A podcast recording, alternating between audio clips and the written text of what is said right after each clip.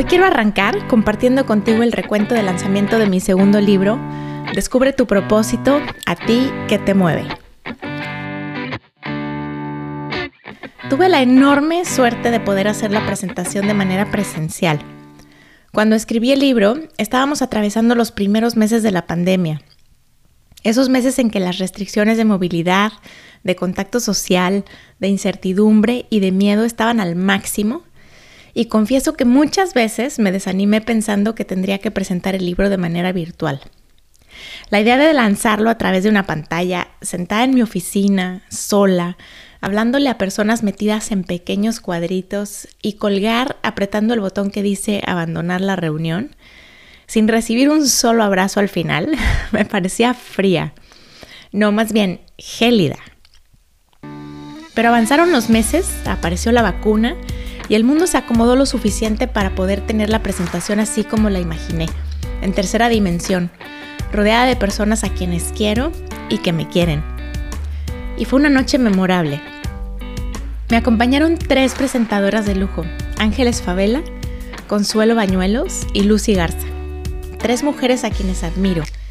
Cada una de ellas dedicó tiempo para leer mi libro previamente y preparar un escrito sobre lo que en él encontraron. Y las palabras que compartieron en la presentación quedaron escritas en mi corazón. Me siento honrada y agradecida de caminar junto a ellas. Después de casi dos años, vi de nuevo a muchas amigas y amigos.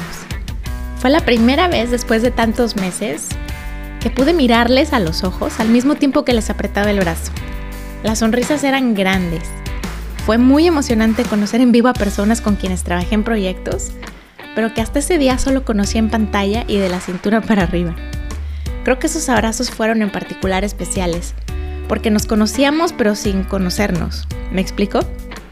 Nos abrazamos por primera vez. Estuvieron conmigo mis personas favoritas, algunas en el auditorio, otras a la distancia.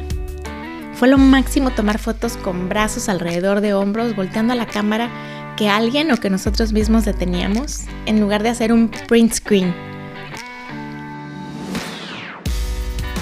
Me sentí completa. Las muestras de cariño que recibí reforzaron en mí que no hay nada más importante que nuestros lazos sociales para nuestra felicidad y bienestar. Sin duda alguna, son el ingrediente principal de mi bienestar. Mi libro me unió de nuevo con quienes quiero y me quieren, con mi propósito de vida. Así que retomo este podcast con toda esa energía y con la convicción reforzada de que hacer una pequeña contribución al bienestar de los que me rodean, me y me escuchan, es lo que a mí me mueve. Gracias por estar aquí, te espero en el siguiente capítulo. El podcast de Bienestar Conciencia es una producción de Ruidoso.mx.